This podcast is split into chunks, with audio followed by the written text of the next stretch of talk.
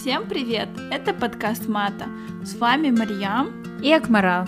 Этот подкаст о личностном и профессиональном росте, где мы будем делиться с вами еженедельно инсайтами, историями и советами на различные темы. Надеюсь, вам понравится этот эпизод, и вы найдете его полезным для себя. Всем привет! И это наш 32 эпизод, э, второй сезон, октябрь месяц. И у нас с Мариам наступила чуть-чуть осенняя хандра, и мы долго не могли выбрать тему эпизода, но как раз так так получилось, что в тему сошлось то, что у нас началась такая хандра, плюс потихоньку наступает э, второй локдаун, но пока в Лондоне еще нет локдауна, но в других городах Великобритании есть. Уэльс тоже посадили на локдаун. В Казахстане я слышала, что потихоньку вторая волна тоже идет к локдауну. Вопрос того, что мы полетим зимой домой, стоит под вопросом, вернее, да, короче, ситуация стоит под вопросом. В общем, все это навело нас на тему того, что мы хотим обсудить друг с другом и обсудить с вами э, тему неизвестности, э, вернее, страха перед неизвестностью, как э, бороться с этим страхом, как бороться со стрессом, и как привести себя в тонус, если по какой-то причине вас осень привела к такому же состоянию, как и у нас. Привет! Всем привет! Да, я полностью согласна, то, что осенняя хандра наступает, дни в Лондоне становятся все короче и короче. Это означает, что у нас и так мало солнца, еще стало меньше. И это такая, скажем так, проблемная вещь. Честно говоря, я уверена, мы обе точно не знаем, как с этим можно бороться, но мы попытаемся найти ответ в этом эпизоде. Ну, я тогда сразу начну. В принципе, когда был еще даже первый локдаун, я для себя поняла, что мне лично помогает, когда у меня есть что-то в будущем, а, чего я жду. Ну, то есть, грубо говоря, когда наступил локдаун, это был конец марта, а, первые два месяца мы все были в каком-то таком непонятном состоянии, потом я ждала дня рождения Мария, потом я ждала своего дня рождения, а потом я ждала поездки в Хорватию, потом мы вернулись из Хорватии, у меня было такое непонятное состояние, потом мы запланировали поездку в Сноудонию. Сноудония находится в Уэльсе. А, мы ждали, ждали эту поездку в Снодонию, потом тут еще каких-то пару э, мероприятий с друзьями образовалось, но сейчас как бы непонятно, что вообще будет, кое-что уже отменилось из-за того, что, ну, как я выше сказала, в Англии начинают вводить определенные мерки, и я понимаю, что я начинаю потихоньку входить в такое же состояние, которое у меня было летом, и еще, как я сказала, я была excited по поводу поездки домой зимой, потому что поездка планировалась достаточно долго, где-то примерно на месяц. Я давно так долго не проводила время в Казахстане, но теперь непонятно, я полечу или нет. И я решила, что нужно срочно брать себя в руки и думать, как себя веселить. И вот, и как я сказала, одна из тех вещей, которая мне помогает, это планировать что-то, чему, чему бы я looking forward, чего бы я очень сильно ожидала, очень сильно хотела, чтобы это произошло поскорее. И, но, к сожалению, я не знаю, как у вас, но в Англии сейчас на данный момент нельзя ничего планировать, мне кажется, дольше, чем на ближайшую неделю, потому что ты mm-hmm. не знаешь, мы даже как бы, например, не знаем, что будет на выходных, возможно, нас посадят на локдаун завтра или послезавтра. И я так поняла, что одно из таких вещей это да, нужно планировать, нужно пытаться как бы найти что-то для себя такое интересное, какие-то занятия, мероприятия, поездки и так далее, но в то же время нужно быть достаточно flexible. А, для меня это так тяжело пришло, а, потому что я человек, который может планировать поездки на год, на два вперед. У меня всегда все расписано, все так четко, четко. Но когда коронавирус отменил просто все наши планы на этот год, я такая, типа, зачем ему я вообще все планирую в этой жизни, если мы даже не знаем, что будет завтра. И это для меня было таким уроком, и сейчас я начала намного легче к этому, наверное, относиться ко всему. А, естественно, если мы уже что-то бронируем, мы бронируем то, что можно будет отменить и получить полностью рефанд или хотя бы большую часть. А, если мы там э, что-то отменяем, то я уже не так сильно расстраиваюсь. Ну, в общем, я для себя поняла, что в плане планирования нужно к этому относиться легче, но в то же время для меня лично очень важно планировать, очень важно, чтобы у меня было что-то на горизонте, чего бы я очень сильно ждала. Мне кажется, я, наверное, любитель сюрпризов даже до локдауна, до всего этого, в 2019 году почти все мои поездки, они были спонтанные. Это вот все поездки, они у меня были так, хм, надо туда поехать, а может туда поехать, а может вообще в другое место поехать. То есть в прошлом году я должна была я хотела полететь с родителями в Америку, но они потом начали вот опять виза, а и в конце, короче, мы вообще с мамой решили поехать в Японию, потому что она сказала, ладно, что это Америка, давай поедем в Японию. И потом я поехала в Америку, в Америку я поехала тоже опять спонтанным способом, я написала своей сестре, типа, о, вы сейчас в Америке, давайте я к вам прилечу. Она говорит, ну мы уже улетаем, но вот моя старшая дочка, одна из старших дочерей остается там, и нужен человек, который будет за ней приглядывать, потому что ей нет 18. И я такая, о, давай. То есть я буквально за 4 дня мы купили билет, у меня уже была виза, и все, и вот так вот это все и происходит. У меня, мне кажется, в моей жизни всегда так происходит, потому что если я что-то планирую, у меня обязательно это не сработает в плане поездок. И в этом году тоже вот я вернулась из Дубая, а, и когда я там была, у меня не было такого чувства, что нет коронавируса, но у меня было такое чувство, как будто у меня нет забот, что не надо мне работать, что не надо вообще париться, и все все хорошо. И то, что там, я не знаю, можно ходить, и все работает допоздна, не как здесь в 10 часов все закрывается. Ну, там, конечно, более тоталитарный режим, там всем сразу дают штрафы, все носят маски, все носят маски правильно, то есть там нет такого, что нос открыт или кто-то вообще без маски ходит, такого вообще нет. И я бы сказала бы, я не знаю, что мне помогает, наверное, какая-то далекая цель или или я просто, наверное, уже смирилась в какой-то мере, потому что, потому что я не знаю, правильно ли это говорить. Наверное, все потому что я виновата. Ну ладно. А, до коронавируса, до этого локдауна я чувствовала себя, что все слишком в жизни быстро идет, что я ничего не успеваю, что я вообще такой лузер. И я подумала, блин, вот бы мир бы остановился бы на какой-то момент, чтобы мы все отдохнули, ну или я отдохнула, и мы нормально бы так жили бы. И, и что вы думаете, через две недели приходит локдаун, я такая, капец, мы... капец, это прям вот такая вот мысль, которая прошла, и я считаю, что это совпадение, конечно, я же не могу своей, один человек своими мыслями все это изменить, но в какой-то мере я сначала была рада, а потом мне все это надоело, но зато благодаря локдауну я поняла, что команде, которой я была, она мне полностью не нравится. Я вот точно это поняла, потому что все забили на меня, всем было все равно, меня это очень сильно бесило, так что в какой-то мере, наверное, это хорошо. С другой стороны, я бы сказала бы, и после локдауна мне не хочется общаться с большим количеством людей. Вот вообще, вот многие люди говорят, вот, там, не знаю, хочется увидеться, на-на. Конечно, есть круг людей, с кем ты все равно всегда будешь видеться. А вот раньше, если до локдауна, я могла написать людям, которых я толком не знаю, типа, давайте встретимся, погуляем, что там, давай что-нибудь обсудим. Сейчас у меня вообще нет такого желания с ними видеться воочию, если бы это было бы возможно.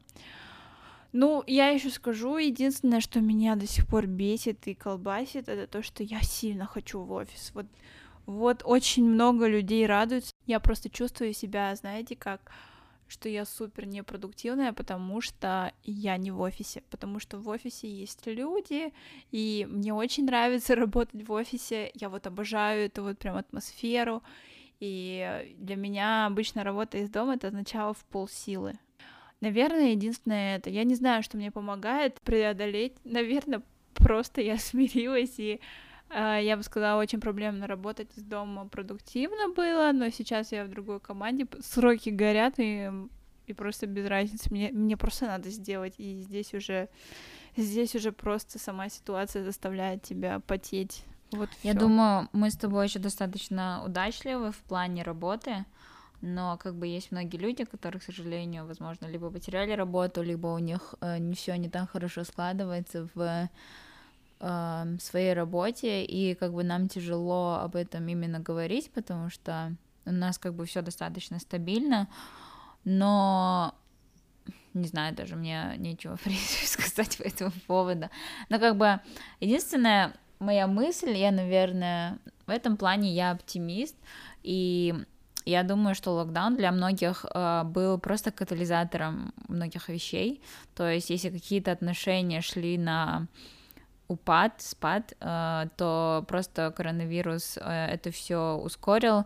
Если что-то с работы шло не то, но в то же время как бы вы не совсем были уверены, хотите ли вы уходить или оставаться, или еще что-то такое, но в итоге вам пришлось либо уйти с работы, либо вас попросили уйти, то это тоже было, скорее всего, потому что изначально вы знали, что как бы все идет не совсем гладко, но всегда боялись.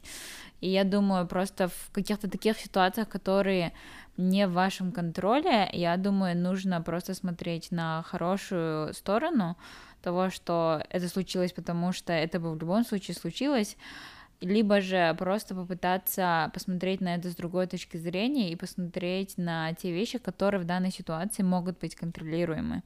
То есть, если вы там, вы там лишились партнера, и вы хотите найти там нового, или там друзей, или и так далее, а, то как бы да, это случилось, но что вы именно можете сделать в этой ситуации? Вы можете там начать общаться с новыми людьми, завести какие-то новые знакомства, или если а, вам нужно найти новую работу, то может быть это как раз время того, чтобы задуматься о переквалификации, потому что все перешло на онлайн, и э, все, все люди абсолютно находятся практически в такой же ситуации, то есть все находят выход, а, то и при большом желании вы тоже найдете возможность переквалифицироваться, либо же там найти другую какую-то похожую смежную сферу работы, если вам не нравится данная. А, то есть что я хочу сказать? Я хочу сказать, что как бы плохая ситуация не казалась, либо вот она реально плохая, либо же вас просто задавило все морально, и вы устали и так далее, а, нужно просто смотреть на именно те вещи, которые вы можете контролировать в своей жизни. А, то есть в зависимости, насколько глубока ваша депрессия или а, просто, не знаю, ваше подавленное состояние, те вещи, которые вы можете контролировать, может варьироваться от чего-то супер маленького, то есть вы можете контролировать то, что вы сегодня утром встанете, снимете пижаму, почистите зубы и приготовите завтрак, либо же то, что вы сегодня примете решение о том, э, в какой сфере вы хотите себя попробовать. А, в любой ситуации можно найти решение, может быть даже не решение, а первый шаг к поиску этого решения. А, мне кажется, просто, например, меня коронавирус заставил переосмыслить очень-очень много вещей, начиная от того, то, что, оказывается, тупых людей намного больше, чем мне казалось, особенно после того, как эта вся эта хинея про 5G пошла, она дошла до такой степени, то, что там, не знаю, тети, дяди втирали моим родителям, и мне просто на пальцах пыта... я пыталась объяснить, почему 5G неплохо.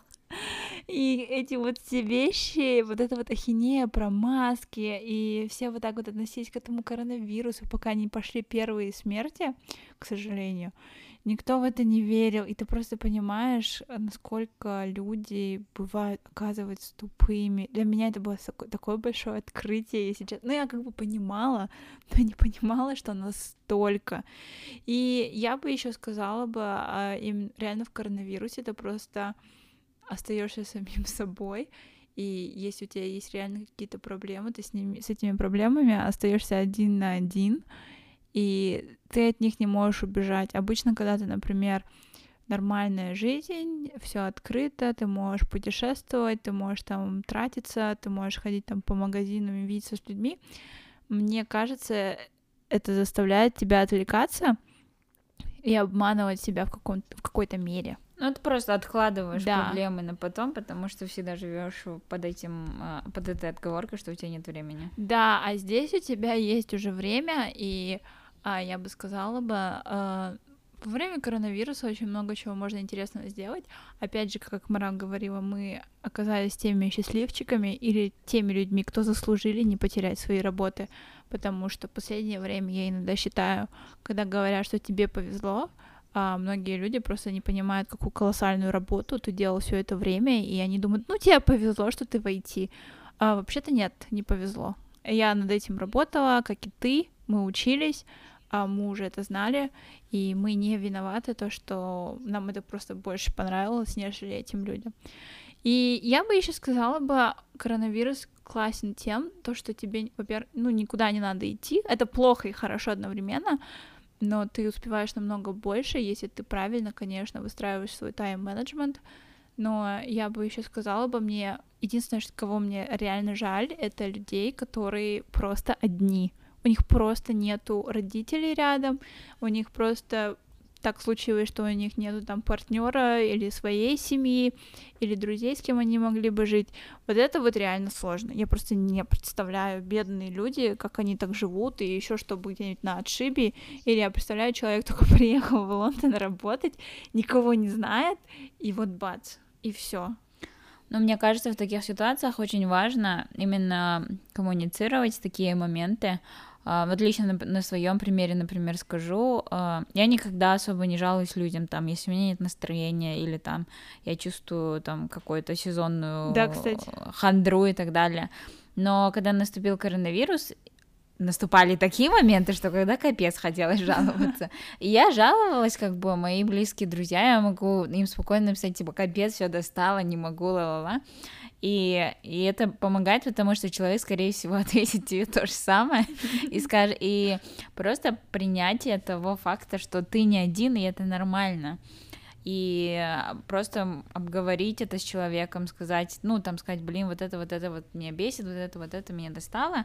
Если человек тебе просто пожалуйста тоже на какие-то свои проблемы, то это уже вы понимаете морально, что вы не один или не одна, и становится чуточку легче, и как бы если человек остался один, но мне кажется, а, очень важно именно организовывать какие-то созвоны там с друзьями по камере, там с, родителями, семьей и так далее. Опять же таки, признавать тот факт, что вы не один в этой ситуации, потому что, скорее всего, ваши родители или ваши друзья тоже сидят дома, либо там одни, либо там с кем они живут, и, возможно, они тоже хотят пообщаться с кем-то из, э, ну, извне этого круга нормального, ну, не из типичного круга общения.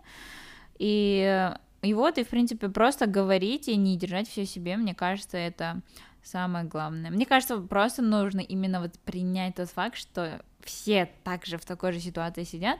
Я понимаю, что в Казахстане сейчас, возможно, ну и в Англии, в принципе, все открыто, да, то есть можно ходить там в рестораны, можно выходить гулять, это не то, что было раньше, в марте, там, в апреле, когда мы сидели на строгом.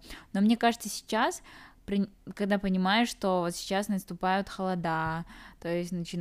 там день укорачивается, там непонятно, сколько это еще еще будет, и просто, мне кажется, еще люди потихоньку начинают понимать то, что все такие, ой, типа, все, 2020 испорчен, будем ждать 2021, и люди как бы понимают, что с тем, что с 31 ночью с 11.59 наступит 0000 01.01.21, это вообще ничего не изменит, коронавирус будет все так же существовать, вакцина непонятно будет или нет, и когда откроют границы, тоже будет непонятно, и мне кажется, вот как как раз к концу декабря у всех начнется настоящая депрессия, понимая того, что это будет еще длиться непонятно сколько. И мне кажется, на вот сейчас, на данный момент, если вы вот хоть чуточку начинаете чувствовать, что э, хандрите, то нужно сразу же подойти к этому ответственно и не запускать, как это было при первом локдауне. Вот. И вот, как я говорила ранее, коммуницировать все эти моменты людям, которым вы доверяете, общаться, разговаривать и как бы давать всем знать, что э, ваши родные не одни, и понимать при этом, что вы тоже не одни в этой ситуации. Да, но мне еще хотелось бы добавить, я из тех людей, которые не любят разговаривать по видеосвязи. Я вот просто не люблю. Я понимаю, когда в начале локдауна это так весело, это прикольно, а, но если это те люди, которых я знаю вживую, то мне это не нравится. Просто не нравится. И это кажется, что это отнимает мои силы. А если это люди, которых я никогда не видела, тогда еще окей. Потому что тебе интересно, вот у человека такой голос, как он вообще выглядит, как он там себя ведет. У меня вот так вот просто было с коллегами. И это было супер интересно. У нас просто э, мы собрались, сделали видеозвонок, и где-то 8, ну, нас сколько? Нас 8 человек, и где-то 5 человек никогда друг друга не видели в лицо. И это очень интересно. Но когда это люди, которых ты знаешь, ты уже чувствуешь, что это какой-то суррогат. Даже, например, с родителями я очень редко разговариваю по видеозвонку. Мне просто это не нравится. Вот мне просто не нравится. Типа, переписываться я всегда готова. Аудио не всегда. Аудио тоже как-то слушать не очень люблю. Ну, когда прям человек торопится, еще окей, понятно. Но так иначе нет.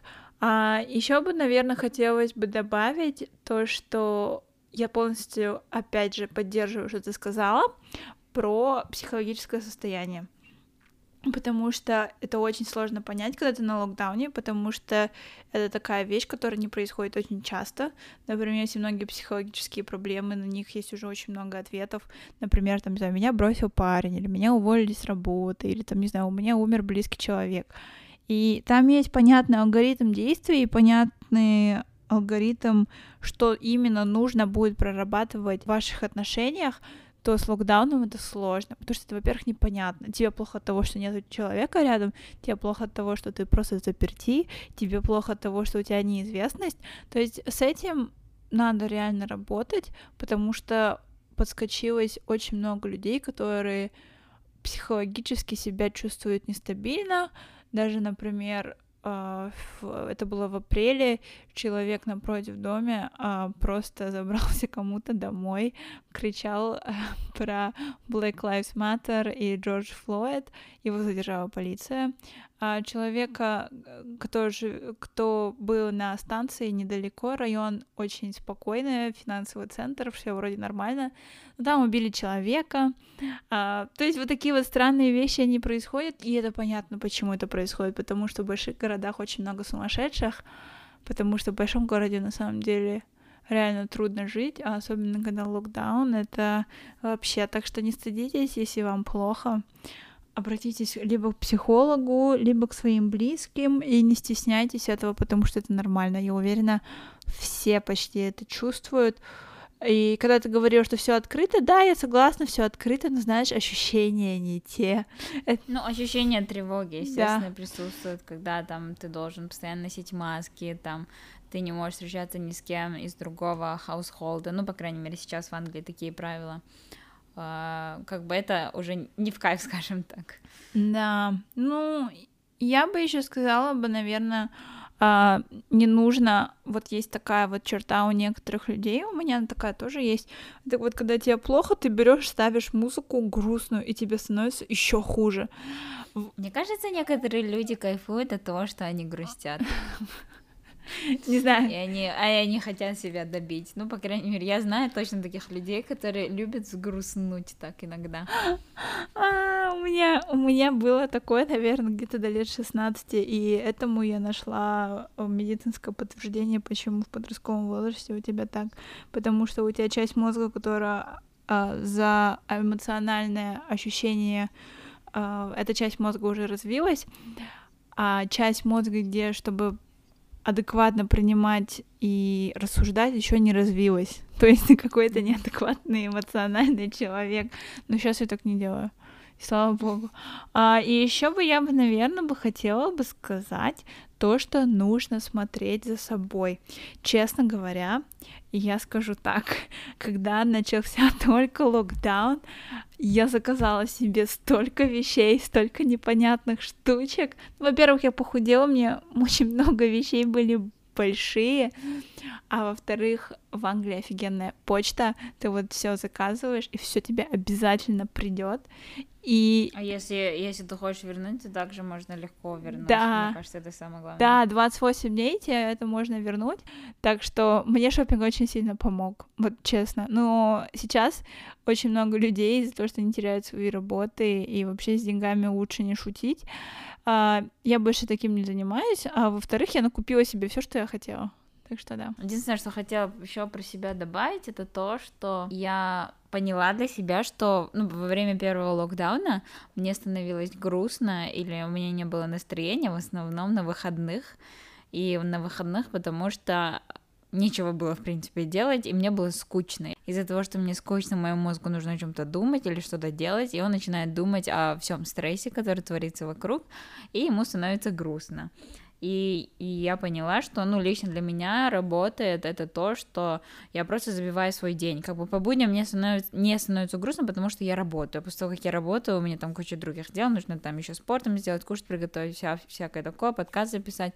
А когда на выходных у тебя нету вот этих вот 8 часов, которые тебя обычно заняты работой, то, естественно, ты от скуки начинаешь непонятно чем заниматься. Засиживаешься в телефоне, в социальных сетях, еще что-то.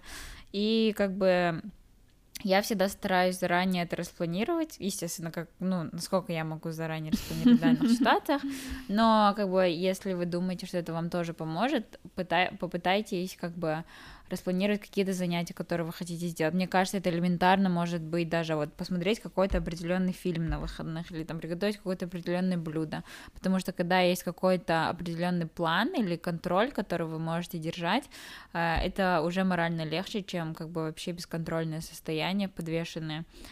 А, ну и, в принципе, мне кажется, это все, что я хотела сказать. Мы просто выговорили все, что мы хотели с тобой, мне кажется. Да, я еще скажу то, что вот про цели ты же сказала же, наверное, мне было легче, потому что а, вот как раз вот я перешла на эту свою диету, и для меня каждый день был какой-то челлендж придумать что-то, что я захочу есть, но оно при этом будет здоровым. И я просто, мне кажется, у меня была борьба с самой собой, из-за этого мне не было так скучно. И я просто поставила себе новый лайфстайл. Наверное, из-за этого мне тоже не было скучно. Это в какой-то мере ведь тоже труд, и причем огромный, потому что ты воспитываешь себя и дисциплинируешь. Так что в этом случае, да. И еще легче было, потому что большинство всех кафешек были закрыты, ты все равно не мог себе заказать что-то.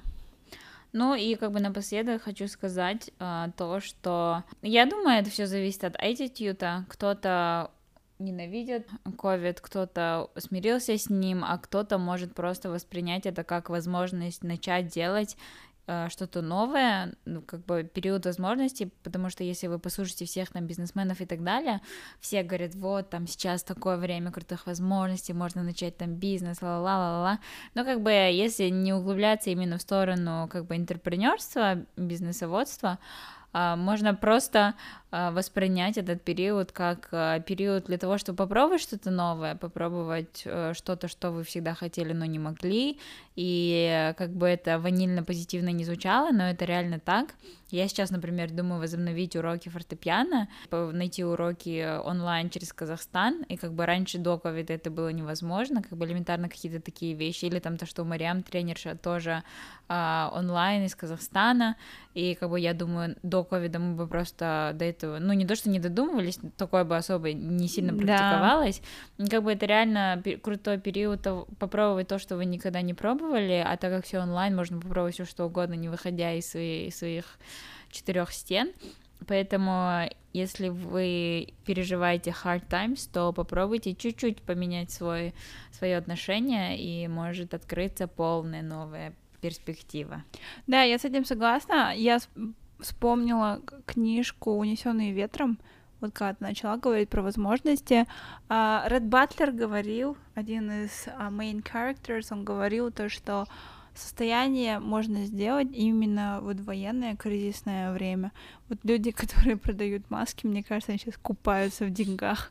И, и есть такие вещи, которые никогда не подловишь, но они меняют тебя.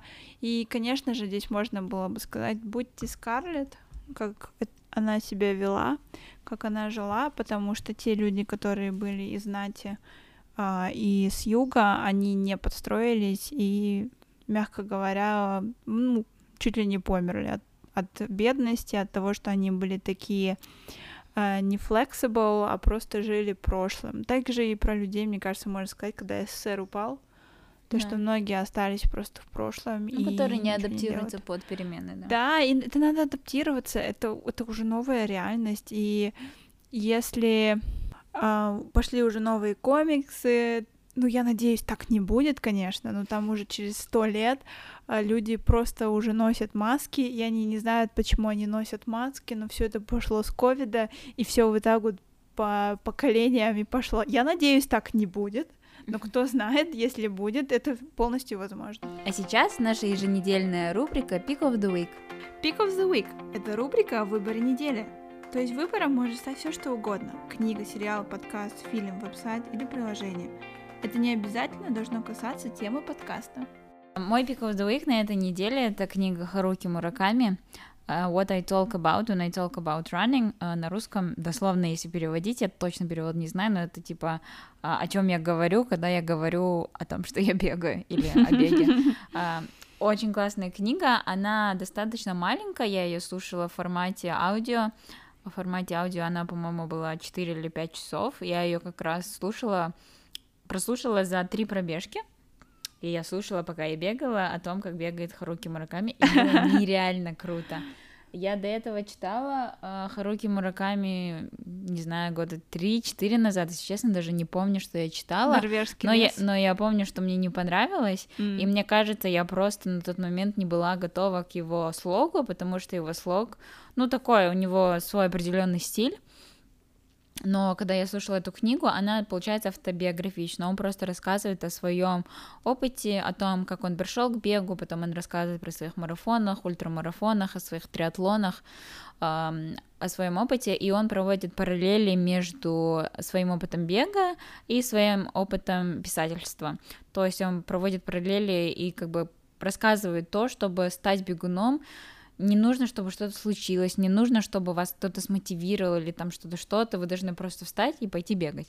И то же самое с писательством, то есть не должно ничего такого случиться, чтобы вы встали и стали писателем, вы должны просто в один день проснуться и сказать, я хочу начать писать. И э, он рассказывает про свой, свой опыт, и как бы это очень было relatable, потому что ну, когда ты просто бегаешь, как бы я бегаю активно уже года три, но как бы я не бегаю на профессиональном уровне, самый большой километраж, который пробегала, это был полумарафон 21 километр, и все равно как бы бывает, что там иногда, иногда на месяц забрасываешь, потом обратно начинаешь, иногда у тебя бывают боли в мышцах, болят колени и так далее и тому подобное, и ты такой думаешь, ну, наверное, потому что я бегаю непрофессионально. А когда, когда читаешь там или слушаешь эту книгу Харуки Мураками, и он обо всем об этом тоже рассказывает.